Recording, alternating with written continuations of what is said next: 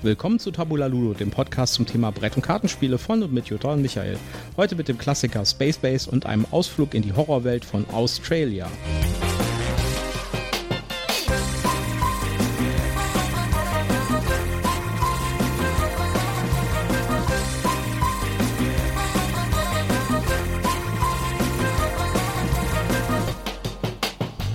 Willkommen zur 25. Ausgabe von Tabula Ludo.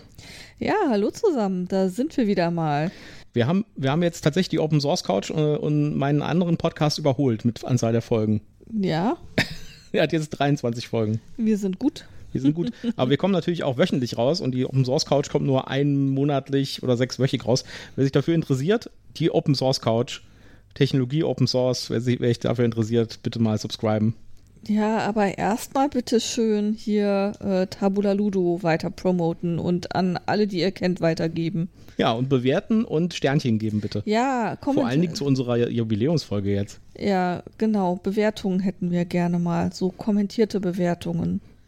Fünf Sterne. Was anderes akzeptieren wir nicht. Ja, diesmal sind wir immer noch unterwegs mit den Spielen, die wir uns im Urlaub angeguckt haben. Und da werden wir uns äh, zwei bis drei, zwei angucken. Genau. Und darüber reden. Und da gibt es auch ein bisschen Backstory zu einem der Spiele, die ein bisschen größer ist. Da werden wir drüber reden. Und wir werden natürlich auch äh, darüber reden, wie die Spiele denn so sind. Ja, aber zuallererst kommt natürlich mal ein obligatorischer Werbehinweis. Ähm, wir sind nicht gesponsert, wir haben alles selbst gekauft. Ähm, wir nennen Marken, Namen, Produkte, Firmen und wir haben Links in unseren Show Notes. Deswegen gehen wir auf Nummer sicher und sagen prophylaktisch, das hier ist alles Werbung. Falls wir irgendwann doch mal in den glücklichen Zustand kommen sollten, etwas geschenkt zu bekommen, würden wir das nochmal extra zu, äh, ähm, geschenkt oder gesponsert bekommen, würden wir das nochmal extra erwähnen. Ja, kommen wir zu den News. Äh, Munchkin Digital wurde angekündigt. Hast du schon mal Munchkin gespielt? Nein, never. Das ist kein Spiel, das man mit Freunden spielen sollte. Ja, das habe ich mitgekriegt und deswegen war das für mich gleich out of scope. Also, das ist ein Kartenspiel, ein relativ, also, könnte man natürlich sagen, es ist ein schnelles Kartenspiel, aber eins der Probleme, finde ich, von Munchkin ist, dass es einfach zu lange dauert. Es ist ein äh, Kartenspiel, das äh, vereiert so ein bisschen die Rollenspielergemeinde. Man muss also irgendwie auf einen bestimmten Level aufsteigen, dann gewinnt man das Spiel und man muss halt die ganze Zeit den äh, Mitspielern in den Rücken fallen. Und man läuft halt durch den Dungeon, macht Türen auf, schlägt Monster tot, rafft die Schätze ein und man kann halt die Schätze den anderen abnehmen und so und äh, dem Monster helfen, beispielsweise, wenn man nicht dran ist. Also wenn ein Spieler gegen ein Monster kämpft und sowas. Das ist also ein sehr hinterhältiges Spiel. Das klingt nicht schön. Das, äh, das ist schon spaßig, wenn du das mit der richtigen Gruppe spielst. Das Problem, was ich finde, ich habe äh, hab Munchkin in ganz, ganz vielen Ausfertigungen und ganz vielen Erweiterungen. Das kannst du tatsächlich nur mit bestimmten Leuten spielen und das dauert einfach, und das ist das größte Problem, finde ich, das ist kein 20-Minuten-Spiel, das kann sich wirklich äh, um, das, das kann eine Stunde dauern, so ein Spiel. Und das ist so ein bisschen das Problem, was ich damit habe. Mhm. Das Thema ist ganz lustig und das ist auch jetzt schon ziemlich langlebig. Es gibt da schon endlos viele verschiedene Varianten. Munchkin Cthulhu, Munchkin Dracula, Munchkin Superhelden und sowas. Also das gibt es in Dutzenden von Ausprägungen. Und ja, da gibt es jetzt auf jeden Fall die Ankündigung für eine digitale Version. Kommt von denselben Leuten, die auch Dune Imperium gemacht haben. Ja, Gibt es also, die dann auch in tausend Varianten? Wahrscheinlich wird es einen Store geben, gehe ich mal von aus. Oh, toll. Das furchtbar fiese Spiel gibt es jetzt auch digital. Ja, Juhu. aber das kann ich mir halt auch nicht so richtig vorstellen. Ich weiß nicht so genau, ähm, wie das funktioniert, weil ich finde, Munchkin lebt massiv davon, dass man am Tisch halt irgendwie sich empört. ja, wenn man irgendwie dem Monster hilft. Und dann, und dann so, wie, du hilfst jetzt dem Monster, wir sind keine Freunde mehr. Ja, und so, da, davon lebt das halt so ein bisschen von. Äh, ja, vielleicht musst du da parallel einen Sprachchat aufmachen? Ja, also so. ich, ich würde mir das mal anschauen. Ich bin ein bisschen skeptisch, ehrlich gesagt, weil ich glaube, dass das halt ganz viel von so Tischatmosphäre lebt, das Spiel. Aber ja, soll jetzt im, im Herbst rauskommen schon. Also wahrscheinlich jetzt im Oktober oder sowas, vielleicht so, sogar das Spiel. Ich gehe davon aus, dass es bei das Spiel irgendwo auch zu sehen ist, denke ich mal. Ich denke, ich werde es weiter ignorieren. Ja. was anderes, was äh, erschienen ist auf Kickstarter, ist Rivet Wars Reloaded. Hast du davon schon gehört? Nee, das ist an mir vorbeigegangen. Ja, das ist ein interessantes Spiel, weil der Vorgänger, das, das äh, vor dem Reloaded kam, also Rivet Wars, hat so ein bisschen so eine illustre Geschichte. Das war relativ gehypt, als es rauskam. Dann gab es das irgendwie mal auf das Spiel für einen Fünfer bei der Heidelberger Resterampe. Ja. Und danach äh, wurde es irgendwie wieder schweineteuer im Gebrauchtmarkt. Mhm. Also, ähm, das ist so ein Strategiespiel auf Quadratfeldern und äh, ist, spielt im Ersten Weltkrieg, aber ist so eine Comic-Version vom Ersten Weltkrieg, also so verniedlicht und äh, so ganz abstrahiert. Also äh, ganz krasse Comic-Grafik, fast schon so Chibi-Grafik mit so äh, Figuren. Und äh, das ist so ein, so ein Figureneinheiten-Strategiespiel, wo man halt vorrückt, angreift und sowas, ja. Ähm, ist so ein bisschen wie Advance Wars, wer das kennt, auf dem, auf dem Nintendo ähm, DS, beziehungsweise auf, dem, auf der Switch. So ein bisschen wie das äh, ist es, sieht es aus. Beziehungsweise spielt es sich auch ein bisschen schnell, ein bisschen leichtgewichtig, mehr so auf schnelle Action gemacht und sowas. Sieht ganz gut aus, der Kickstarter, aber im Moment laufen bei mir gerade so viele Kickstarter ein, deswegen bin ich da mal, ich, ich versuche mich davon fernzuhalten, sag ich mal so. Ja, du weißt, ich war raus, als das Wort Krieg und Erster Weltkrieg gefallen ist, also die Worte. Ja, aber wie gesagt, das ist relativ weit entfernt davon. Also das ist, das nimmt nur so ein paar Anleihen daraus. Also da kommen auch keine historischen Figuren drin vor oder sowas. Das ist äh, sehr abstrahiert. Hm, ich bin trotzdem raus. Ja. Ich glaube, das würde wegen dem Spiel würde dir das nicht gefallen, weil das halt so ein so ein Area Control Einheitenspiel ist. Obwohl, wir haben ja am Wochenende haben ja, wir ja nicht vorgreifen, andere Folge. Ja, okay. Da reden wir nächste Folge drüber. haben wir wieder ein bisschen gespoilert. Ja, eins der Kickstarter, die gerade gekommen sind, äh, letzte Woche, sind, ist Nemesis Lockdown. Da kam ein großes Paket bei mir an. Ja, dass du äh, freudestrahlend mir äh, hingestellt hast. Du hattest es vorher schon äh, logischerweise ähm, ausgepackt, aber ich durfte dann auch noch mal und das macht natürlich extrem was her, das Spiel. Ja, also die, die Materialien sind echt krass. Also muss man wirklich sagen, ich bin jetzt echt nicht der Minis-Fan, ja, aber die Figuren, die da drin sind, die sehen schon echt verdammt gut aus die Monster halt. Ne? Äh, es sind wieder zwei verschiedene Monsterfraktionen. In der Stretch Goals Box ist eine extra Monsterfraktion drin. Man kann allerdings auch die Monster von dem Lockdown jetzt mit den Monstern aus dem anderen, aus dem normalen Nemesis und aus der Erweiterung davon äh, spielen. Das heißt, man hat quasi jetzt insgesamt, ich glaube, vier verschiedene Monsterfraktionen also Monstertypen, ja, die man mit einem der beiden Spiele spielen kann. Entweder mit Lockdown oder. Ich war gerade ein bisschen irritiert, aber es macht natürlich Sinn, weil du von jeder Monsterfraktion irgendwie drei Wachstumsstadien hast. Äh, klein, genau. mittel, groß. Deswegen dachte ich, da sind doch viel mehr unterschiedliche Figuren drin. Aber klar, es ist eine Fraktion, die dann in drei Stadien genau. äh, da ist. Vielleicht sollten wir kurz nochmal erklären, was Nemesis eigentlich ist. Das ist ein, also wenn ihr Alien, den Film kennt, das als Spiel. Ja, es heißt einfach nur nicht Alien, weil es nicht die Lizenz gekriegt hat. Aber es ist exakt diese, dieses Erlebnis. Man ist auf einem Raumschiff oder bei dem neuen, bei dem Lockdown ist man auf einer Marsbasis und ähm, es kommen Monster, ja, fiese Space-Monster mit verschiedenen Fähigkeiten, ja, also entweder spucken sie Säure oder äh, sie wachsen alles zu, das ist hier so eine Pilzfraktion äh, oder es gibt irgendwie so Gedankenkontrolleure und sowas, ja, also fiese, fiese richtig fiese richtig Monster, Monster-Aliens, die dir eigentlich wenig Chance lassen zu überleben. Genau. Du musst richtig hart um dein Überleben kämpfen. Und jeder Spieler hat ein Ziel. Das heißt, jeder Spieler hat ein persönliches Ziel und ein Unternehmensziel, also zwei Ziele quasi, und muss sich dann für eins entscheiden. Und die Ziele können halt, und das weiß man vorher nicht, können kooperativ sein. Ja, das heißt zum Beispiel, alle Spieler überleben, ja, oder zwei Drittel der Spieler überleben, oder das Raumschiff fliegt zum Mars zum Beispiel. Da muss man dann noch auf dem Computer einstellen, wo es hinfliegt. Da muss man in die Kommandozentrale gehen und bestimmte Aktionen machen. Es kann aber auch das Ziel geben, du bist der einzige Überlebende und du hast ja ein Ei gekrallt von den Aliens, ja, und bist abgehauen durch den, äh, durch die, äh, durch die ähm, ja. ja äh, äh, Rettungskapseln. Rettungskapseln. Es gibt aber, also zumindest in dem Nemesis gibt es ja auch das Ziel, dass man explizit sicherstellen muss, dass man der einzige Überlebende ist. Ja, ja, es gibt auch, es gibt auch Ziele, die sagen, Spieler 3 stirbt. Ja, und Spieler 3 ist ein anderer Spieler, also jeder hat eine Nummer, jeder ja. Spieler. Also das, äh, das gibt da wirklich gemeine Sachen. Und das erzeugt so eine, also das ist eigentlich im Kern ein kooperatives Spiel. Es gibt auch einen voll kooperativen Modus. Aber der normale Modus ist halt, dass man nicht kooperativ sicher sein kann, spielt. dass alle kooperativ genau. sind. Aber es können halt unter Umständen ein paar Leute dabei sein, die was anderes wollen, ja, beziehungsweise irgendwie nur so lange kooperativ spielen, solange sie es ihren Zielen nützt. Und das erzeugt eine ganz krass außergewöhnliche Atmosphäre am Tisch. Also das ist wirklich so äh, cinematisch krass, ja. Ich habe mehrere Spiele davon gespielt. Ich habe ein Spiel mal gespielt mit äh, einem Freund von uns. Äh, da hat er irgendwie die ganze Zeit kooperativ gespielt, hat er irgendwann gesagt, so, ich habe jetzt wieder das Ei ge ge geschnappt, ich gehe jetzt mal und hat das Schiff in Brand gesetzt und ist abgehauen. Ja. Die Sau. Ja, das erzählst du jedes Mal. Das scheint dich schwer erschüttert Es hat mich zu schwer, haben. schwer erschüttert. Es wundert mich, dass dieser Freund noch dein Freund es ist. hat mich schwer erschüttert. Schwer erschüttert.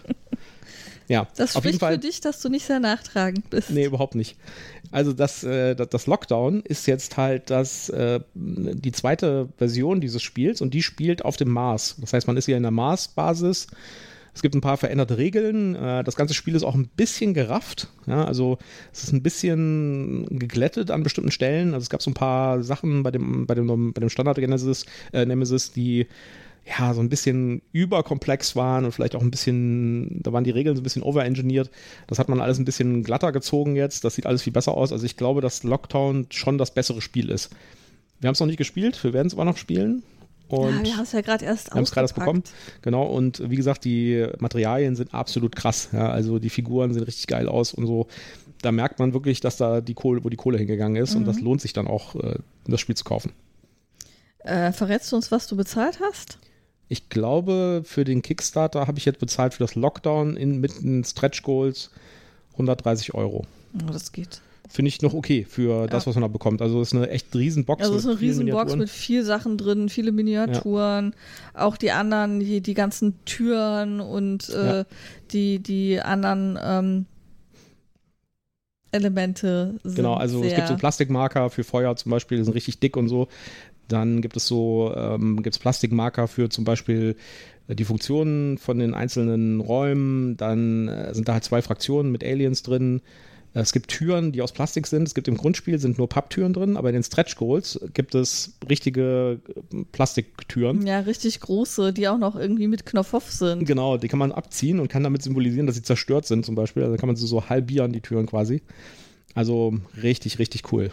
Ja, da bin ich sehr gespannt drauf. Ja. Ist aber wahrscheinlich ein Spiel, wo wir dann nochmal Mitspieler für suchen müssen. Ja, also das macht auf jeden Fall, ich meine, ich habe es wie gesagt auch schon mit zwei Leuten gespielt, das ging auch, aber das ist natürlich ein Spiel, was davon lebt, dass man mit vielen Leuten da drin in dem Raumschiff sitzt oder in der Station sitzt und da halt so ein bisschen diesen klaustrophobischen Gedanken und auch irgendwie äh, erst ich und dann alle anderen. Was ist die maximale Spielerzahl? Weißt du das? Ich glaube vier Spieler. Okay. Könnten auch fünf sein, bin ich mir nicht, nicht hundertprozentig sicher. Ich meine, bei Nemesis wären es fünf gewesen. Kann sein, ja. Kann sein. Bin ich aber nicht sicher. Was haben wir noch? Äh, Das äh, Patient Null ist erschienen diese Woche, habe ich gesehen, auf Deutsch. Das Ja. ist der Pandemic-Roman. Mhm. Ich habe den ja schon äh, zur Hälfte jetzt durchgelesen. Ich habe den schon früher gehabt, und zwar in Englisch halt, und äh, habe den gelesen. Ja, also ich kann, wie gesagt, noch kein abschließendes Urteil bilden, weil ich habe ihn noch nicht ganz gelesen. Es ist halt auch ein bisschen zäh teilweise. Aber also ich würde das jetzt als Gebrauchsliteratur bezeichnen. Das ist jetzt nichts, was man unbedingt haben muss, muss ich sagen. Ja. Also kein eklatant sensationeller literarischer Erguss. Nee, also wer das, wer das geil findet, irgendwie einen Roman zu lesen, der im Pandemic-Universum spielt, ja, oder der mit Pandemic was zu tun hat, holt euch das. Das kann man lesen und äh, das ist auch spannend in bestimmten Aspekten und so, ja. Aber du, man darf halt keinen Page-Turner erwarten für dich, ja. Es geht halt um so eine Seuche, ja, und äh, man, also so ein bisschen wie ein äh, in eine Story gegossene Pandemic-Partie. Am Anfang treffen sich irgendwie die Leute und man weiß ganz genau, okay, das ist der Alleskönner, das ist die Virologin, das ist der äh, Containment Specialist, ja, und so. Und äh, dann ist dieses Team von der Global Health Initiative, glaube ich, heißt die, das ist so eine Organisation.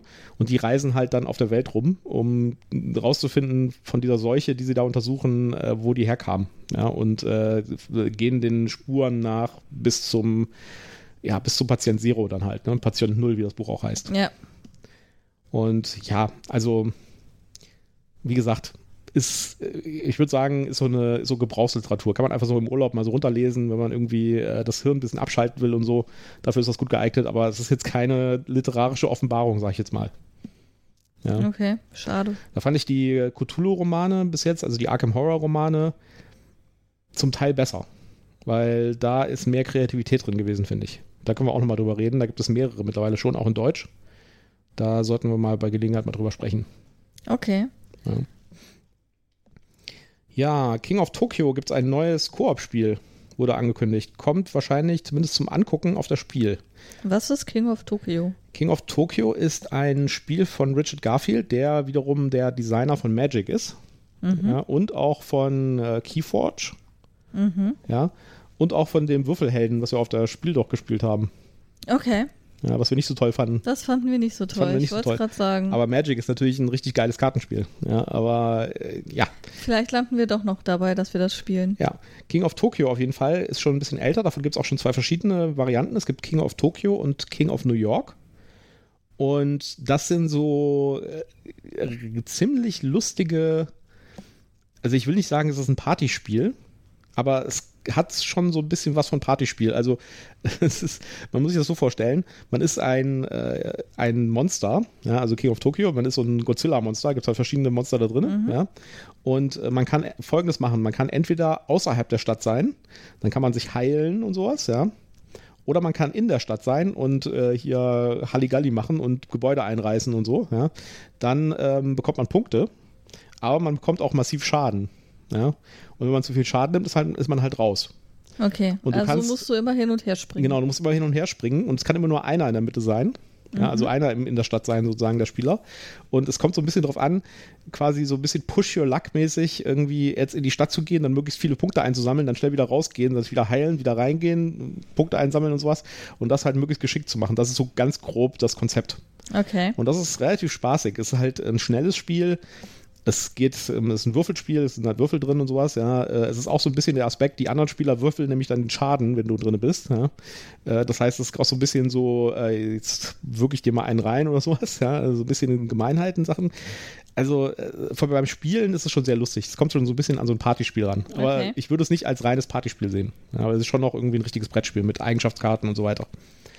Und das gibt es halt in zwei Varianten. Es gibt King of Tokyo, das war das erste. Und dann gibt es noch King of New York, das war das zweite. Das ist ein mhm. bisschen komplexer. Das hat dann noch irgendwie Panzer von den Menschen, die dann irgendwie auf einen schießen, wenn man in der Stadt ist und sowas. Das macht, finde ich, mehr Sinn. Also das zweite finde ich besser, weil es mhm. ein bisschen komplexer ist. Und jetzt kommt halt äh, als Ankündigung ein kooperatives Spiel raus das, das, die ersten beiden waren definitiv nicht Koop. genau das Gegenteil davon. Deswegen bin ich da mal gespannt drauf, ja, wie das funktionieren kann, weil mit King of Tokyo verbinde ich eigentlich genau das Gegenteil von Koop. ja. ja. Bin ich also mal gespannt drauf. Um es einmal genannt zu haben, es heißt King of, King of Tokyo Monster Island. Genau. Ist angeblich laut Dicebreaker schon ein bisschen länger angekündigt. Ich bin mir nicht sicher, ob das ein Fehler ist, weil die sagen hier, dass es schon zur Spiel 2021 angekündigt war. Ja, das fände ich jetzt ein bisschen seltsam. also ich weiß, dass irgendwas mit King of Tokyo bei der 21 war, aber ähm, ja. ob das jetzt diese, dieses spezielle Koop-Spiel war, weiß ich nicht. Ich weiß nicht, werden wir sehen. Wir werden mal gucken beim Asmodee-Stand äh, bei der Spiel und schauen mal, ob das da irgendwo ist, weil das interessiert mich auf jeden Fall. Okay. Ich glaube, ich habe in meiner King of New York Verpackung sogar eine Widmung von Richard Garfield drin. Du hast dein King of New York hier irgendwo rumstehen? Ja. Okay, ist mir noch nicht untergekommen. Das King of Tokyo hatte ich auch. Das habe ich aber verkauft, als ich das King of New York bekommen habe. Okay. Weil ich das einfach, wo ich sagte, weil ich sagte, das ist im Wesentlichen eigentlich das bessere Spiel. Mhm. Gleiches Thema, gleiches Konzept, einfach das bessere. Ja, wir haben ja letzte Woche, äh, letzte Woche oder vorletzte Woche schon drüber gesprochen, über äh, One Dungeons and Dragons. Ja, über die neue Auflage, beziehungsweise mhm. die, neue, die neue Strategie. Ja. Und jetzt ist ja auch erschienen für Dungeons Dragons Spelljammer. Das ist ein neues Campaign-Setting, wo es darum geht, dass man mit solchen riesigen Schiffen durchs Weltall fliegt. Ja, das hat so ein bisschen quasi so eine Art Steampunk Fantasy-Sci-Fi-Variante. Das hat mich sehr verwirrt. Ich dachte, wie, wie kann das D&D sein, wenn es doch Weltall ist? Das ja. hat mich, äh, da, ich war ein wenig lost. Das ist tatsächlich schon ein ziemlich altes Setting. Das gab es nämlich mhm. früher schon mal für die, ich glaube, D&D zweite Auflage oder so. Ich hatte, glaube ich, auch mal ein Quellenbuch vor Jahrzehnten irgendwie dazu. Okay. Ist nicht so richtig meins, ist mir ein bisschen zu abgefahren. Mhm. Ja, ich bin dabei, als Dungeons Dragons geht es mir eher so ein bisschen so, da will ich irgendwie so Game of Thrones-mäßige Fantasy haben. ja, mit noch ein bisschen mehr Magie. Auf jeden Fall, Spelljammer ist erschienen und um das zu feiern, hat äh, Wizards die große Schlagzeile rausgehauen, sie hätten einen D20 ins Weltall geschossen. Wer weiß, Ich vielleicht ist so- ja einer mit dabei. Wie haben sie das jetzt gemacht? Haben sie den Elon Musk in die Hand gedrückt und der hat die dann in den Dings. Äh, naja, es ist ein bisschen einfacher und ein bisschen trivialer oder ein bisschen äh, ja, langweiliger. Sie haben nämlich äh, einen Wetterballon genommen, haben an diesen Wetterballon eine Kamera dran gemacht und ein Spelljammer-Schiff, so ein Plastikschiff. Und dabei ist vorne so eine transparente Kuppel drin und da drin war ein D20. Und den haben sie halt mit dem Wetterballon nach oben geschossen, beziehungsweise äh, fliegen lassen. Die kommen ja schon ziemlich hoch, die Wetterballons Ja. aber ins Weltall kommen die halt nicht. Also es ist ein bisschen gefaked. Äh, Das Video ist extrem lang, weil es wird der komplette Aufstieg gezeigt. Und äh, währenddessen läuft eine relativ abgefahrene Playlist an Musik. Es gibt also keine Erklärung oder sowas. Wir verlinken das in den Show Notes. Es gibt keine Erklärung, noch keine, keine, keine Kommentarspur oder so, äh, sondern es spielt einfach nur Musik. Die Musik ist sehr abgefahren, auch sehr cool. Es gibt auch eine Playlist, die ist unten noch angehängt. Ich glaube, es gibt, man gibt es auch über, über Spotify, die Playlist. Ähm, und das Ding fliegt halt dann irgendwann hoch und irgendwann platzt halt der Ballon, wie das halt so ist. Und dann reißt auch irgendwann diese, dieses Schiff ab und fliegt irgendwie weg. Und man sieht das irgendwie so. Und dann sieht man nur noch den Stumpf, wo irgendwie die Kamera sich drauf fokussiert. Äh, Und dann ist leider das Video schon vorbei. Also ich hätte es cooler gefunden, wenn sie auch noch gezeigt hätten, wie es wieder runterfällt. Ja, Ja, aber wenn die Kamera lost ist. Nee, von nee, dem Schiff, die, also es gibt ganz viele Videos, wo die sowas machen mit anderen Sachen und Mhm. äh, da finden sie die Kamera natürlich hinterher wieder, weil müssen sie da ja auch, weil die haben ja die, die Daten irgendwo von der Kamera bekommen. Das wird ja nicht per Funk übertragen, sondern das ist wahrscheinlich so eine Actioncam gewesen. Ja, ich habe jetzt nur gedacht, wenn die Kamera ja nur noch auf einen Stumpf, wo das Schiff abgebrochen ist, gerichtet ist, ist das ja langweilig, wenn das runterfällt. Ja, äh, wahrscheinlich, also ich bin mir nicht sicher, aber ich könnte mir vorstellen, dass man wahrscheinlich auch das Schiff wiederfindet, wenn man ein bisschen sucht. Ja? Weil die Sachen fliegen ja relativ gerade wieder runter anscheinend. Ja. Naja, auf jeden Fall, äh, das Video fand ich ein bisschen zu kurz. Ich hätte es noch cool gefunden, wenn sie irgendwie mehr gezeigt hätten vom Runterkommen und vor allen Dingen hätte ich auch ein bisschen cooler gefunden, wenn sie noch ein bisschen Kontext geliefert haben. Also das Ding startet quasi mit dem Moment, wo das Ding losfliegt und man kriegt keine Erklärung. Es gibt auch in der, Be- in der Beschreibung nichts dazu. Ja, also da hätte ich mir ein bisschen mehr Background-Info gewünscht, ehrlich gesagt. Kunstaktion erklärt man nicht. Ja, Kunstaktion erklärt man nicht. Okay. Okay, dann habe ich auch noch News. Ich habe bei Heidelberg Game ein neues Kartenspiel entdeckt, das kommen soll mit der Spiel 2022, nämlich Tales on Fire. Es geht um Opossums, die versuchen, das geklaute Feuer zurückzuholen und dabei geraten ihre Schwänze in Brand irgendwie. Da fällt mir übrigens ein, bei Nemesis Lockdown ist ein, ist ein Weltraum-Waschbär als Startspielermarker dabei, als Figur. Kein Ja. Opossum. Also auf jeden Fall habe ich schon bei Heidelberg Game ein paar äh, Covers von den Karten gesehen. Sieht wieder super süß aus. Ähm, hat äh, ein ähnliches Flavor wie äh, Hungry Monkeys. Und das werde ich mir auf jeden Fall angucken. Und es äh, muss schon irgendein großes Manko da sein, dass es nicht in meine Tasche passt, wandern wird. Sieht auf jeden Fall wieder richtig cool aus. Also Ja. Heidelberger macht da ja so ein, oder Heidelbeer Games macht da ja so eine, so eine Strategie mit irgendwie so kleinen Spielen, die so ganz extravagantes Design haben und die Ja. unglaublich gut aussehen. Ja, und die auch thematisch immer in so eine kulturell etwas andere Richtung gehen. Mhm. Also das jetzt scheint so in die Richtung mexikanische Zeichnung, äh, äh, ja, klassische Zeichnungen zu gehen. Also das Hungry Monkeys war sowohl optisch als auch spielerisch richtig cool. Ja, das gefällt mir auch sehr gut. Ja. Ich äh, habe irgendwie einen strategischen Fehler beim Bestellen der Sleeves gemacht. Ich muss jetzt warten, bis die Sleeves kommen. Das könnte noch was dauern. Ich habe das mit irgendwas mitbestellt, das länger dauert und habe gesagt, die sollen alles zusammenliefern wegen Ökologie. Eigentlich eine coole Idee, aber jetzt muss ich warten, bis die Sleeves da sind. Ja, die hat ein bisschen komische Form, ne, die Karten. Also Ja, die haben eine spezielle Form. Die spezielle- sind ein bisschen kleiner als so normale Kartenspielkarten. Ja, und dann muss ich noch eine Korrektur zu, unserem Letz-, zu unserer letzten Folge machen. Und zwar hatte ich da behauptet, dass der Kickstarter zu Mushroom Sorcerer schon vorbei ist, aber äh, habe ich mich total vertan.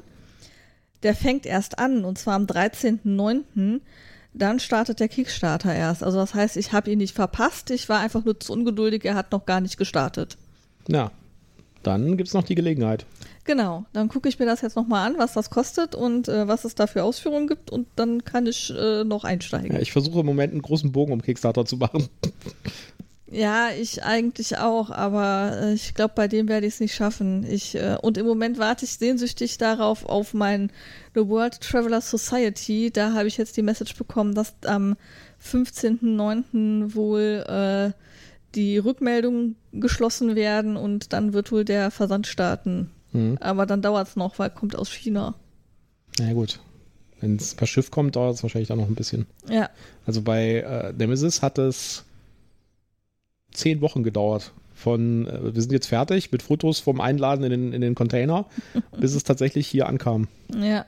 Aber Transoflex hatte irgendwie äh, die Nachricht geschickt, ja, es wurde ein Paket verschickt und dann kam direkt eine Mail danach, ja, übrigens, das Paket kommt heute an. Also ich habe quasi erfahren, dass es kommt an dem Tag, als es ankam. Ja, ich bin mal gespannt, wie das bei dem sein wird.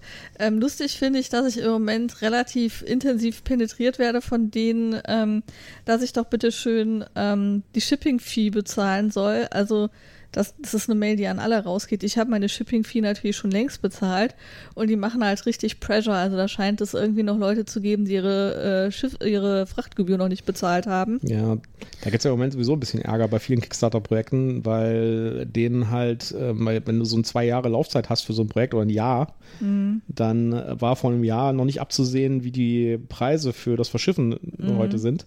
Und es gibt ein paar Kickstarter-Projekte, die da so ein bisschen in Schwierigkeiten gekommen sind und die auch so dann Nachforderungen gemacht haben, gesagt haben, wir gehen, es geht nicht anders, wir müssen, ihr müsst nochmal jeder irgendwie 15 Dollar oder 20 Dollar bezahlen. Ansonsten äh, sieht das ja. schlecht aus. Ja? ja? also auf jeden Fall ähm, haben die knallhart gesagt, okay, wenn ihr die Schiff, die Frachtgebühr nicht jetzt bezahlt, dann müsst ihr bis zum Versand des nächsten Kickstarters, der dann im nächsten Jahr kommt, warten. Dann müsst ihr ein Jahr auf euer Paket warten. Ende aus dem Aus. ui, ui. Weiß ja nicht, ob die Lagergebühren da nicht höher sind, naja. Ja, aber das, das, das Nemesis-Paket war übrigens, da stand außen schon Nemesis drauf. Das kam, das kam in so einer, in so einer Verpackung, wo außen drauf stand Nemesis Lockdown. Fand ich auch sehr lustig irgendwie ich habe immer so ein bisschen Angst, dass irgendjemand wissen, dass sich das dann unter den Nagel krallt, wenn das da draußen so draufsteht. Naja, so, so wertvoll ist es halt auch nicht, ne? Ja. Ja, 130 Euro haben oder nicht haben. Naja. Und wenn du dann irgendwie dir so 10 unter den Arm klemmen kannst und die anderen neun noch verschachern kannst ja. irgendwo auf Würde mich mal interessieren, wie viel dieser Transoflex man noch ausgeliefert hat und an wen. Eigentlich wäre das ja eine interessante Information, wer noch so alles hier in Bonn irgendwie Nemesis spielt. Da könnte man sich ja mal zusammentun. Ja, also wenn ihr in Bonn seid und oder in Köln oder in Köln, also so Umkreis, ne, ich sag mal so Rhein-Sieg-Kreis grob gefasst und Nemesis Lockdown äh, habt und spielt oder, oder auch nicht habt und, und spielen wollt. Genau, nicht habt und es spielen wollt, könnt ihr euch gerne bei uns melden. Ja. Kann man ja vielleicht mal so ein Spielevent draus machen. Kann man vielleicht mal so ein Spielabend draus machen, genau. Ja, ich würde sagen, wir kommen mal zu unseren zwei wöchentlichen Spielen, ne? Genau. Ja, als erstes sprechen wir über Space Base. Als, Kommand als Kommodore einer Raumstation ist es eure Aufgabe, eurer Flotte neue Schiffe hinzuzufügen, um mit ihnen Sektoren, die unter, unter, unter eurer Aufsicht stehen, zu überwachen und, und dort Ressourcen zu sammeln. Nutzt eure Frachtschiffe, um Handel zu betreiben, Abbauschiffe, um ein stetiges Einkommen zu sichern und Träger, um eure Reichweite zu vergrößern. Habt ihr genügend Einfluss erlangt, werdet ihr vielleicht sogar zum Admiral ernannt. Ziemlich dröge Beschreibung, finde ich. Äh, extrem dröge Beschreibung und auch das Spielmaterial lässt dich relativ im Unklaren darüber, wie viel Spielspaß du mit diesem Spiel haben kannst. Ja, und du brauchst allerdings ein bisschen Platz. Wir haben das auf einem Hoteltisch gespielt, der gerade so, also wirklich Millimeter ausgereicht hat, um das Spiel zu spielen mit zwei Leuten. Ja. Und, und die Leute am, am Nebentisch die haben die ganze Zeit auf unseren Tisch gestiert und gefragt, was machen die denn da Seltsames und warum sieht der Tisch so lustig aus und wieso ist der Tisch so komplett vollgelegt mit Karten? Ja, also es, es war so, so ein es war wieder so eine Baumscheibe, allerdings etwas größer als die auf dem Zimmer. Es war so ein Kaffeetisch unten in einem dieser Aufenthaltsräume. Und es war halt tatsächlich so, dass bei mir der äh, persönliche Spielerplan, die linke und rechte untere Ecke haben frei geschwebt und ich musste immer sehr, sehr vorsichtig meine Karten, die da drauf lagen oder da drunter geschoben waren, äh, hantieren, damit nicht alles äh, auf einmal durch die Gegend fliegt. Ja, ist auf jeden Fall ein sehr schönes Spiel. In dem Spiel ist man quasi der Chef einer Raumstation und an dieser Raumstation docken Schiffe an. Genau. Und äh, diese Schiffe sind repräsentiert durch Karten, die man von einem Markt kaufen kann. Da liegt also ein Markt mit, ich glaube, 16 Karten auf dem Tisch. Die kann man kaufen. Ja, also mit, mit, äh, mit Geld. Ja, man hat irgendwie drei Ressourcen, äh, die man auch auf seinen Brettern abträgt, so Würfelchen. Ja. Und ein Schiff, das angedockt ist, hat bestimmte Effekte, die sind auf dem Schiff aufgedruckt. Man kann aber auch jederzeit, äh, jeder, äh, jeder Slot sozusagen hat nur, kann nur ein Schiff tragen und man hat 15 Slots. Ja. Äh, das hört sich jetzt viel an, weil das sind doch tatsächlich, das ist auch tatsächlich viel. Wenn man normale Karten nehmen würde, würde das irgendwie so ein Meter 50 sein. Ja, die Karten sind extra schmal. Deswegen sind die Karten extra schmal. Also solche Karten habe ich, glaube ich, bei keinem anderen Spiel bis jetzt gesehen. Man muss sich vorstellen, ungefähr genauso hoch wie normale Pokerkarten, aber nur halb so breit. Ja. Also so kleine Mini-Kärtchen quasi. Haben sowas von Lesezeichen. Ja, genau. Und, äh, und jedes, jeder Slot kann quasi ein Schiff tragen und hat dann bestimmt einen Effekt wenn man einen neuen Slot oder wenn man einen Slot belegen will mit einem neuen Schiff, das man vom Markt gekauft hat, das äh, ein Schiff ersetzen soll, das schon da ist, dann schickt man dieses existierende Schiff auf Mission. Das heißt, man nimmt das, die Karte des Schiffs, dreht sie um um 180 Grad und legt sie quasi unter den unter das, äh, das, das, das Stationsbrettchen. Brett, genau, unter das Stationsbrettchen, wo die Slots drauf sind. Und was man damit macht, ist quasi für jeden dieser 15 Slots baut man sich so eine Art äh, ja, Funktions- Kombination zusammen aus mehreren Schiffen. Also es können mehrere Schiffe auf, äh, auf, äh, auf Mission sein. Die werden dann alle hintereinander gelegt. Ja? Und immer ein Schiff in der Station. Ja. Und äh, wenn man, äh, und, und, damit kann man sich halt dann bestimmte Funktionen zusammenbauen, wie zum Beispiel Ressourcen bekommen oder ähm, Siegpunkte kriegen. Siegpunkte bekommen, genau.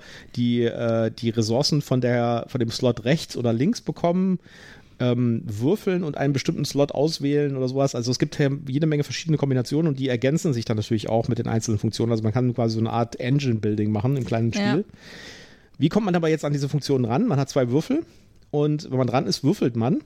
Und dann kann man halt entweder den einen und den anderen Würfel, also sagen wir mal die zwei und die fünf. Jeder ja, für sich? Jeder für sich, also den, den Slot 2 und 5 aktivieren von den Schiffen, die auf der Station liegen, also nur die eine Karte.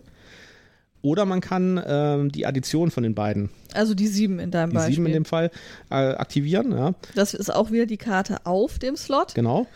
Und kann dann die Funktion nutzen, um Ressourcen zu bekommen, Siegpunkte zu bekommen und so weiter. Wenn ein anderer Spieler dran ist, dann macht er das genauso, aber du als nicht am Zug befindlicher Spieler darfst mit den Zahlen, die der andere Spieler gewürfelt hat, deine auf Mission befindlichen Schiffe aktivieren. Genau, ja. ja? Äh, das führt dazu, dass man quasi die ganze Zeit was zu tun hat. Wenn man halt dran ist, aktiviert man seine Schiffe, die angedockt sind. Und wenn man ein anderer Spieler dran ist, aktiviert man die Schiffe, die auf Mission sind. Mhm. Ja, und die haben unterschiedliche Funktionen. Ja? Und äh, das macht super viel Spaß, weil es gibt keine Downtime.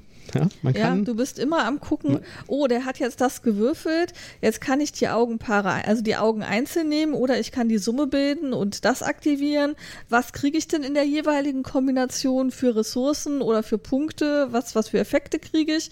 Was ist für mich das Beste? Ah, hier kriege ich Geldeinheiten, dann kann ich in meinem nächsten Zug ordentlich viel einkaufen. Oder, oh, wenn ich dahin gehe, kriege ich Siegpunkte, ist auch nicht schlecht, weil eigentlich ähm, Spiel des Ziels ist es, eine bestimmte Augenzahl an Siegpunkten zu erreichen. Mhm. Und ähm, da ist man halt so ständig beschäftigt. Ja, und äh, es gibt halt keine Downtime, deswegen kann man das auch mit relativ vielen Leuten spielen. Ja. Ja. Das, äh, da, man ist also die ganze Zeit irgendwas am Tun und ähm, man, man langweilt sich nicht. Mhm. Und gleichzeitig macht das einen Riesenspaß, irgendwie die Engine zusammenzubauen und dann zu gucken, welchen Slot nehme ich denn jetzt? Äh, oh, wenn ich, glaube ich, den Slot nehme und diese Funktion hinzufüge von diesem Schiff, dann habe ich irgendwie hier eine ganz starke Kombination und dann kriege ich irgendwie, dann gibt es so, so Domino-mäßig, läuft das irgendwie so runter, dann kann ich den daneben auch noch machen, weil da so eine Spezialfunktion drauf ist. Dann kann ich den daneben vielleicht auch noch machen. Also es ist so ein, so ein ganz klassischer Engine-Builder, ja. aber in so einem kleineren Scope, würde ich sagen. Und gleichzeitig ist es aber auch ein Deckbauspiel, weil man halt vom Markt kauft. Ja? Richtig, man kauft vom Markt ähm, und muss dann natürlich auch gucken. Ah, ich habe hier, erstmal habe ich eine bestimmte Anzahl von Geld, das heißt, ich kann nicht alles kaufen, sondern nur das, was ich mir leisten kann. Genau. Ähm, dann muss ich auch die entsprechende Augenzahl gerade gewürfelt haben. Also wenn du, wenn wir bei deinem Beispiel bleiben, also ich kann nur eine Karte für Slot 2, Slot 5 oder Slot 7 kaufen, wenn ich es mir dann entsprechend leisten kann. Wenn da also eine geile Karte gerade für Slot 11 liegt, vertan, vertan kann ich gerade nicht nehmen, weil kann ich nicht in meinen, äh, weil ich nicht das entsprechende Slot ansprechen kann. Ähm, und dann gucke ich hin und sehe, oh, die Karte 7 ist schon cool, aber ich habe ja eigentlich im Slot 7 schon eine viel coolere Karte liegen. Also will ich diese Karte nicht, weil ich will meine coolere Karte behalten. Also muss ich dann doch zwei oder fünf nehmen. Äh, da sind so viele Aspekte, die man durchdenken, überlegen muss, ähm, wo man dann eben auch gucken muss, ähm, man möchte nach Möglichkeit auf jedem Slot irgendwas ähm, äh, losgeschickt haben, sodass man immer, wenn der andere ein, äh, was auch immer der würfelt, dass man wenigstens irgendwas bekommt und nicht auf einmal leer ausgeht, weil der eine 5 gewürfelt hat, äh, ein 5er Pasch zum Beispiel, und man weder an Slot 5 noch an Slot 10 äh, gerade ein, ein, Schiff ähm, losgeschickt hat, dann kriegt man halt nichts. Das ist halt ähm, ziemlich blöd. Ja. Das heißt, man hat richtig, richtig viel zu überlegen und zu durchdenken. Die, äh, die Gewichtung auf Boardgame Geek ist auch relativ niedrig, 1,5 nur. Es ist halt auch ein relativ einfaches Spiel, muss ich sagen. Ja, man denkt am Anfang, oh Gott, die Anleitung ist aber dick. Ja, das, äh, das sieht aber, äh, das sieht aber kompliziert aus. Wenn man aber äh, sich damit mal beschäftigt, dann ist das ein relativ einfaches Spiel. Und du das, hast einen anderen Eintrag bei. Ich habe die Erweiterung hier, die Command Station. Okay. Äh, die, ähm, das, das Einzige, was man vielleicht kritisieren könnte, ist, dass, aber das haben sie ein bisschen kompensiert, ist, dass das ja schon im Kern eigentlich ein abstraktes Spiel ist und das Thema, dass das jetzt Raumschiffe sind, kommt nicht so richtig durch, finde ich. Ja. Doch, ich finde das voll tomat äh, Tomat tomatisch. Tomatisch ist es auf jeden Fall nicht. Wenn, dann ist es gurkig. Nein, gurkig ist es auf gar keinen Fall. Es, ich finde es sehr thematisch, weil ich eben meinen Raumhafen habe mit den 15 Parkposition, sage ich jetzt mal. Ja, aber also da, da, wenn, wenn du jetzt sagen würdest, das sind, das ist ein Busdepot und das sind Busse und die sind entweder draußen oder im, im Depot, hättest du eigentlich dasselbe irgendwie. Ja, aber nicht so cool. Ja, nicht so cool, aber also ich finde, das Thema ist ein bisschen, ein bisschen kurz. Zum Beispiel bei dem anderen Spiel, was wir heute besprechen, ist das Thema viel krasser drin. Aber was sie halt gut machen, finde ich, äh, die Anleitung enthält super viel Story. Also da sind ganz viele so Textblöcke drin, wo man ein bisschen was über die Story liest und so. Es hat so ein bisschen so eine comic-mäßige Weltraumstory im Hintergrund, so ein bisschen wie Space Quest. Ja, also ich habe mich voll abgeholt gefühlt. Ich ja. fand das alles sehr thematisch passend und habe mich wohl gefühlt. Und man muss noch dazu sagen, äh, es gibt ein paar Erweiterungen dafür. Es gibt zwei Erweiterungen in Deutsch, es gibt noch mehr in Englisch. Ich hoffe, dass die fehlenden auch noch in Deutsch kommen werden, die es im Moment nur in Englisch gibt. Die erste Erweiterung ist, äh, nennt sich Command Station. Das ist eine große Erweiterung. Die besteht im Wesentlichen aus der Möglichkeit, mit mehr Spielern zu spielen und hat neue Karten. Mhm. Ja. Äh, damit kann man das Spiel dann mit sieben Spielern spielen. Und ich glaube, das ist sogar ein Spiel, wo das richtig gut funktioniert, weil du bist ja die ganze Zeit irgendwie am Bauen. Ne? Ja, und dann kriegst du natürlich mehr Geld zusammen, dann kannst du dir geilere Schiffe direkt ja. kaufen. Also was, was natürlich, äh, was natürlich sich ändert, ist, die, das Gewicht von deinen angedockten Schiffen ist bei weniger Spielern natürlich größer, weil, weil die häufiger rankommen. Mhm. Wenn du mit sieben Spielern spielst, hast du halt ein Verhältnis von 1 zu 7 von deinen abgedockten Schiffen und deinen angedockten Schiffen. Ja. ja das, das, heißt, die, die, du musst dich mehr um deine, um deine auf Missionen befindlichen Schiffe kümmern. Genau. Ja, also das, der Charakter des Spiels ändert sich ein bisschen. Aber die, das Command Station, lustig fand ich bei den Command Station übrigens, das ist eine große Box Mhm. Ja, die, die, das, das Grundspiel ist in so einer relativ kleinen Box, die aber sehr schnucklig ist. Und äh, ich habe die bekommen und dachte so, eins der Features war, dass man eine große Box hat, wo man alles reinkriegt. Ich habe auch alles völlig problemlos in die kleine Box reinbekommen. Fand ich ein bisschen. Und ich finde die kleine Box eigentlich besser, weil weniger Platz weg und ist auch kompakter. Aber gut. Die zweite Erweiterung, die übrigens auch mit in die Box reinpasst, in die Grundbox, mhm. ist, äh, das ist eine Story-Erweiterung. Die heißt der Aufstieg des Pluto oder so ähnlich. Moment, da muss ich kurz mal gucken.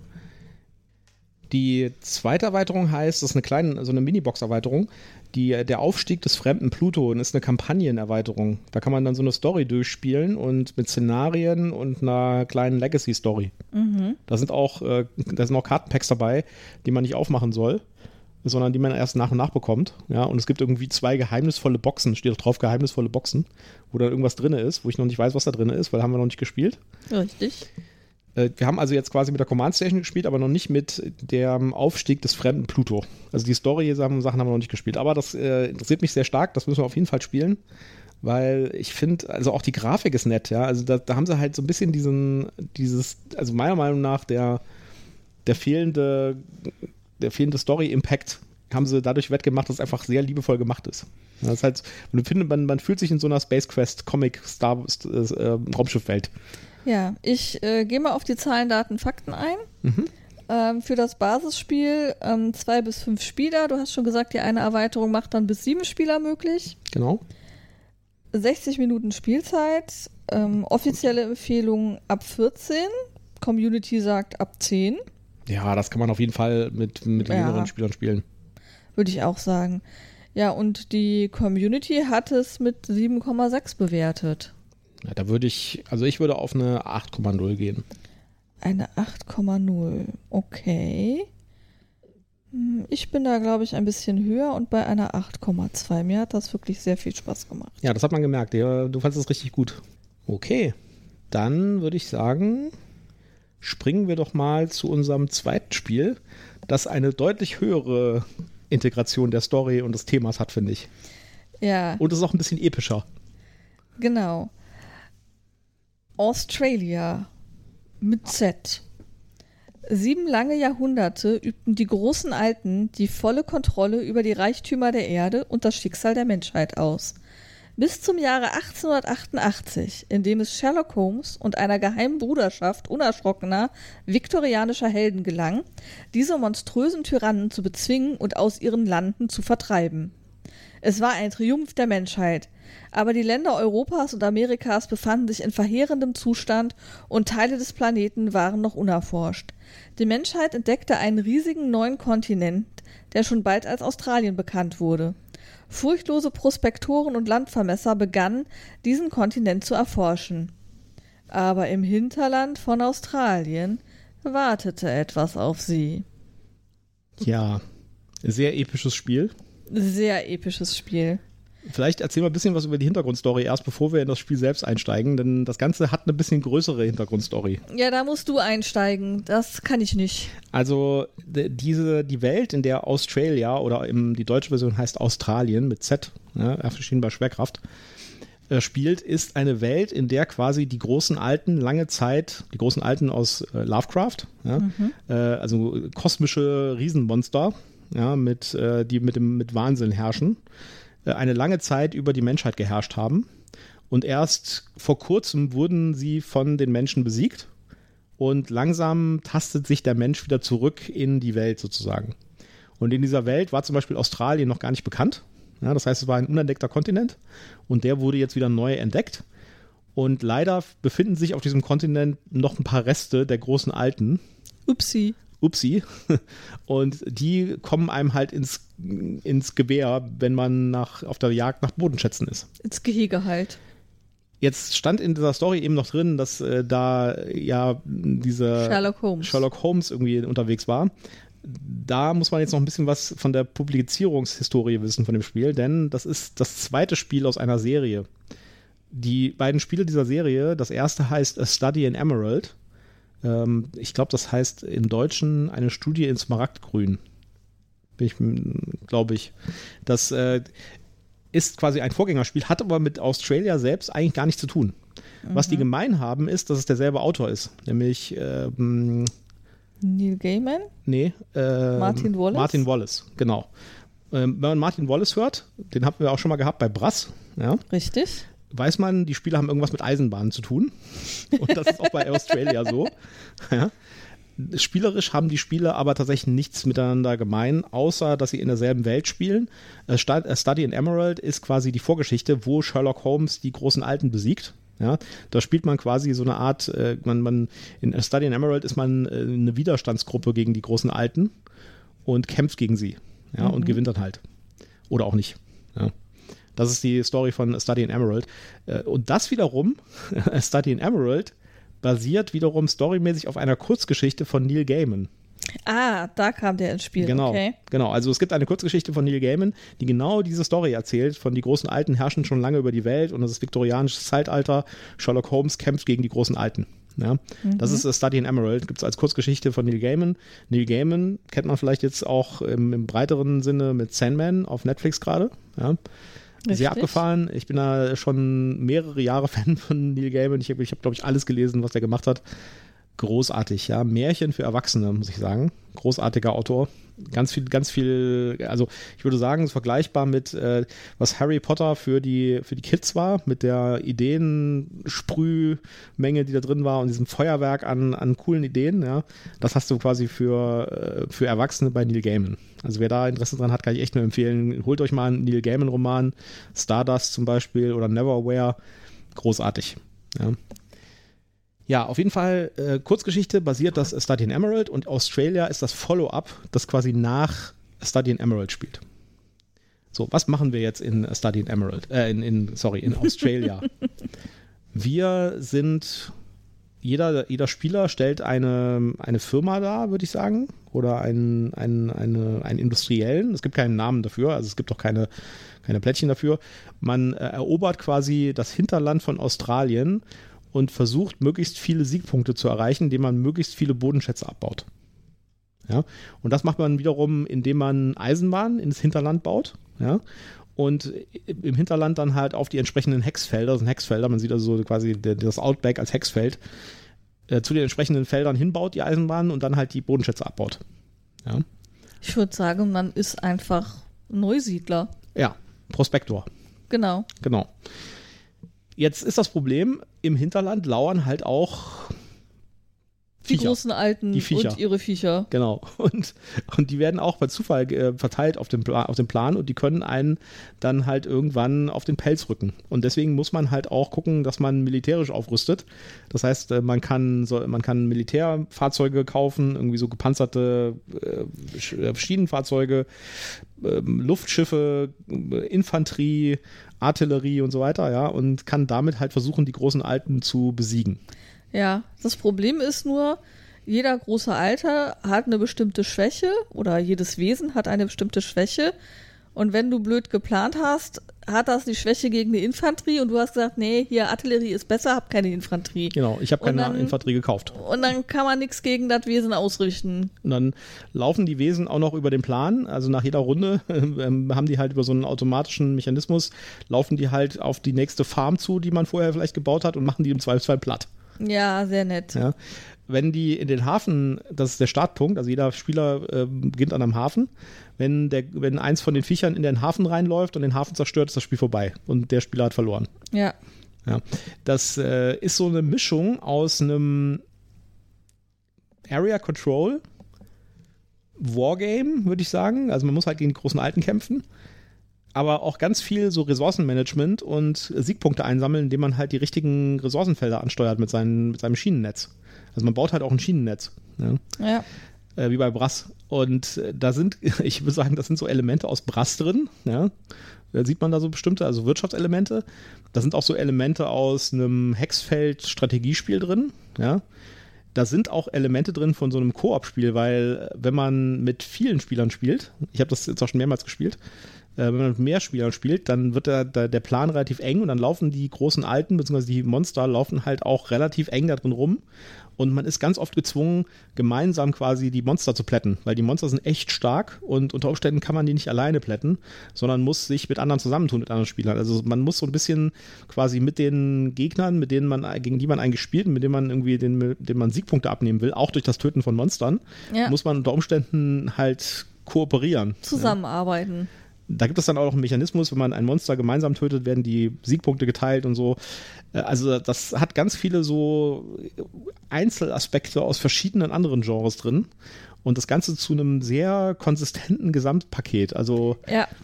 Also ich finde auch die Mechanismen einfach sehr clever gewählt. Dieser Kartenzugmechanismus, wo du dann auf einmal eben ähm, den Effekt hast, oh, jetzt wacht hier eins von diesen Wesen auf oder aber, okay, es ist ein Känguru, es passiert gar nichts. Ähm, und dann greifst du irgendwo ähm, dieses Wesen an mhm. und kannst nach jeder Runde entscheiden. Ich hau ab. Das wird hier nichts, sieht schlecht für mich aus, ich mach dann mal die Biege. Genau. Und das hat aber auch dann wieder Nachteile. Ne? Also Klar, das hat Nimmt dann Nachteile. mehr Schaden für seine, also dann geht einem halt Militärgerät kaputt. Ja, Ja, muss man der, nachkaufen. das, das Wesen ist ja immer noch da. Das Genau. heißt, das wird dir im Zweifelsfall hinterherkommen und deine Farm kaputt machen. Aber du kannst dir halt eine neue Strategie zurechtlegen und es beim nächsten Mal wieder versuchen. Oder eben tatsächlich deinen Nachbar fragen, hey, wollen wir es nicht zusammen gegen das Ding versuchen, weil das ist ja gerade so ein richtig großer Obermotzki, den schaffe ich alleine Ja. nicht. Also sehr cooles Spiel. Was ich vor allen Dingen auch cool finde, ist das Setup. Das dauert zwar relativ lang, also das Aufbauen des Spiels dauert äh, ein bisschen länger als bei anderen Spielen.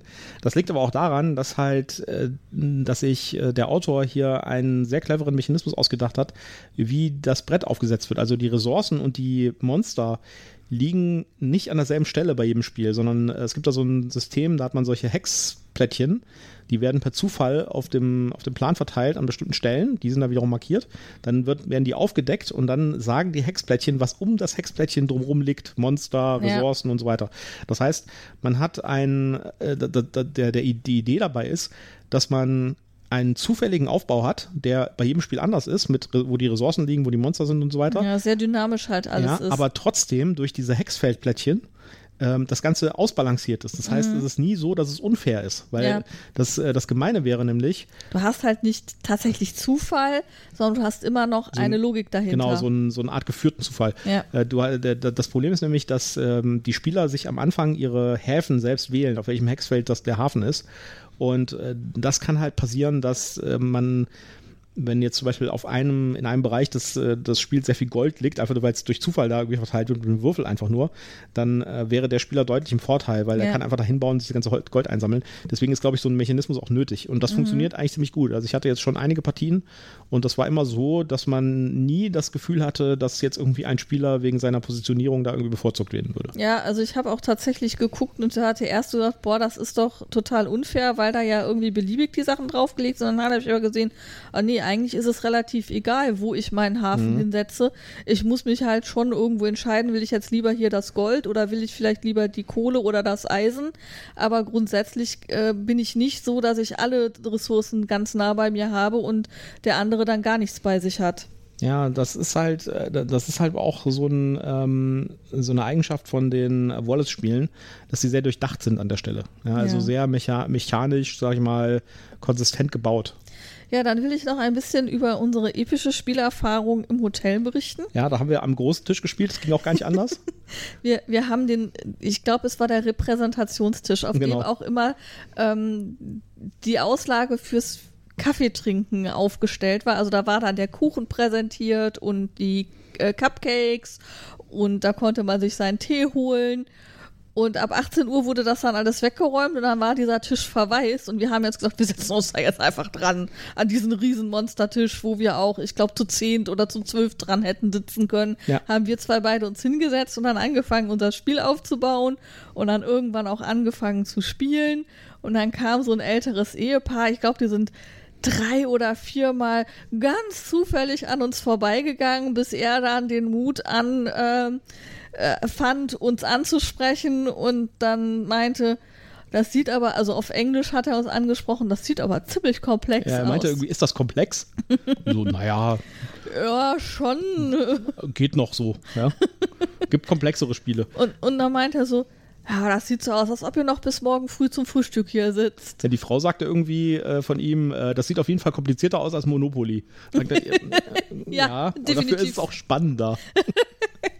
Ja. also es war auf jeden Fall Ja. herrlich, diese, diese Neu also da waren noch andere, die neugierig geguckt haben, aber die haben halt wirklich den Mut aufgebracht, uns dann auch auf Ich, anzusprechen. ich habe einfach nicht geschaltet. Ich hätte sagen sollen, hier mitspielen. Ja? ja, ja. Dritter es- Spieler. ja, es ist ein, äh, wir haben's, das ist in Englisch. Ne? Ja, Kein Problem.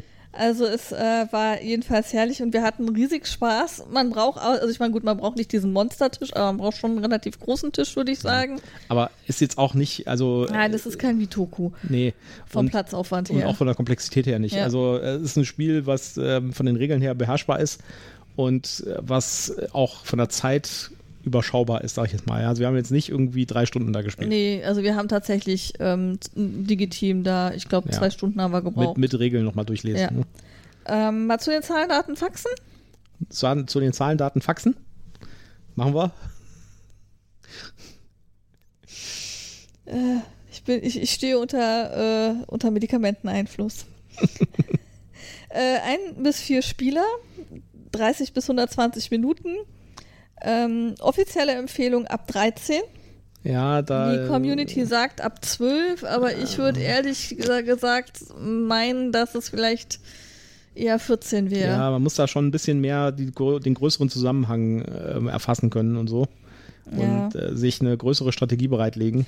Komplexität wird hier mit 2,92 angegeben. Ja, das passt ungefähr. Ja, und dann haben wir natürlich eine Bewertung mit 7,4. Das finde ich echt schwach. Also dem würde ich auf jeden Fall eine 8,5 geben. Von meiner ja. Seite aus. Ja, wir können gleich noch ein bisschen was über die Erweiterungen sagen. Äh, die haben nämlich vielleicht auch noch einen Einfluss darauf. Aber was ist denn deine Bewertung? Ist deine 8,5 äh, schon auf Grundlage der Erweiterung, die ich vielleicht noch nicht kenne? Oder? Wir, haben ja, wir haben nicht mit Erweiterung gespielt. Eben, ja, ich, ich kenne ja nur das Basisspiel. Ja. Und du hast die Erweiterung schon mit einfließen lassen? Nee, nee hast du nicht. Okay. Ähm, ich würde dem auch wie dem Space Base eine 8,2 geben. Die haben mir beide auf unterschiedliche Weise sehr viel Spaß gemacht. Ähm, höher kann ich nicht gehen, weil da war Kriegswerkzeug mit dabei. Na gut. Vielleicht sagen wir noch kurz was über die Erweiterungen. Es gibt zwei Erweiterungen im Moment. Die sind auch relativ neu. Die zweite kam, glaube ich, erst vor kurzem raus. Also mhm. es ist immer noch ein Spiel, was noch aktiv gepflegt wird. Die erste Erweiterung, die habe ich tatsächlich. Die ist eine Erweiterung, wo man und das ist eigentlich ziemlich cool. Das sollten wir mal ausprobieren. Da brauchen wir mehr Spieler. Da kann nämlich einer der Spieler den, die großen Alten, also die Monster, aktiv spielen. Und damit kann man das Spiel dann auch mit fünf Leuten spielen. Vier normale Spieler und einen Monsterspieler. Die kommen beide erst dieses Jahr raus. Nee, das sind Neuerscheinungen. Die sind nochmal neu aufgelegt worden. Die gibt es schon. Tasmania und Revenge of, of the Oldest One gibt es schon? Ja, ich glaube schon. Die eine haben wir auf jeden Fall. Naja, auf jeden Fall, äh, die erste Erweiterung ist eine Monster-Erweiterung. Da äh, spielt ein, kann ein Spieler den Monster spielen. Die mhm. zweite Erweiterung aus ähm, Tasmania ist eine Kartenerweiterung. Da sind natürlich auch immer ein paar neue Karten dabei und sowas, ja. Aber, äh, also Karte meine ich mit einem Brett, ja. Das heißt, da gibt es ein neues Brett mit einem neuen, einer neuen Form eines Kontinents. Mhm. Nämlich Tasmanien halt. Ja. ja. Und äh, das sind die zwei Erweiterungen. Ich glaube, die machen auch beide Sinn. Die zweite werde ich mir noch holen. Die äh, muss ich mal schauen, vielleicht kann man die auf das Spiel irgendwo bekommen. Ja. ja, auf jeden Fall ein sehr schönes Spiel, sehr thematisch und wenn man da Spaß dran hat, so ein Hybrid zu spielen aus so einem Wargame, Wirtschafts-, Eisenbahn, Netzwerk, äh, ein bisschen Engine-Builder, dann ist das genau das Richtige eigentlich. Ja, also mir hat das auch auf jeden Fall sehr viel Spaß gemacht. Ähm, und die Story ist natürlich sehr abgefahren. Die Story ist natürlich abgefahren man muss vielleicht ein bisschen berücksichtigen, ob man jetzt hier die Welt von H.P. Lovecraft zumindest in groben Zügen kennt und schon mal was davon gehört hat. Also ich glaube, wenn man von den großen Alten noch so gar nichts gehört hat und jetzt so völlig nackt in dieses Spiel geworfen wird, also nackt an Wissen, dann. Ja, man kann es auch nackt spielen.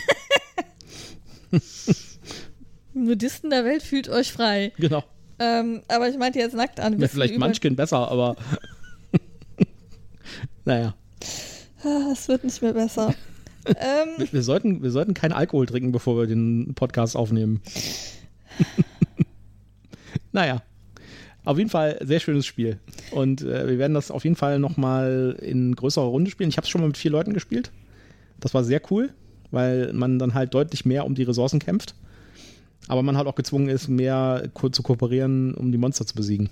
Ja, vielleicht ist das aber auch eine Chance zu kooperieren und die Monster gemeinsam zu besiegen. Ja, und äh, die, äh, da, da ändert sich auch ein bisschen die, äh, der Fokus. Also im Zweispielerspiel, was wir gespielt haben, versucht man halt möglichst viele Punkte durch die Ressourcen zu bekommen. Im, wenn man mehr Spieler hat, gehen die Ressourcen so ein bisschen in der Bedeutung zurück. Dann braucht man die Ressourcen eigentlich im Wesentlichen, um Kriegsgerät zu kaufen, um damit große Alte zu besiegen und damit dann die Punkte zu machen. Ähm, vielleicht noch mal was zu den Siegbedingungen. Wenn ich das richtig in Erinnerung habe, mussten wir fünf Runden durchhalten. Genau. Und dann die meisten Punkte haben. Genau. Und wir haben durchgehalten und einer hatte die meisten Punkte. Genau. Man kann aber auch verlieren. Also du hattest die meisten Punkte, wie immer. Wollte ich jetzt nicht drauf rumhaken. ähm, Mano. ist so. Unsere Boardgame Geek Statistik wird ganz schön einsam aussehen am Ende des Jahres.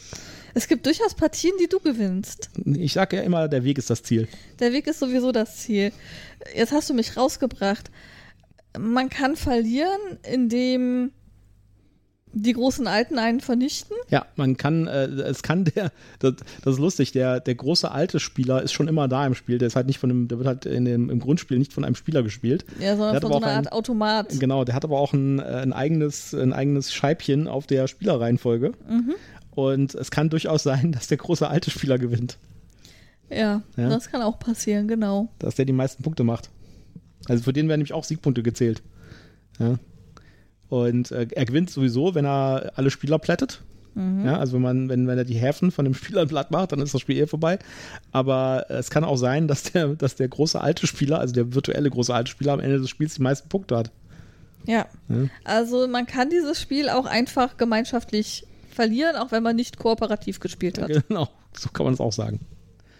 Ja, auf jeden also Fall super, sehr abgefahren. Super, super Spielkonzept, sehr abgefahrene Story. Ähm, absolut thematisch gut umgesetzt. Das Spielmaterial war, glaube ich, auch ganz gut. Ja, ist ganz gut. Ja.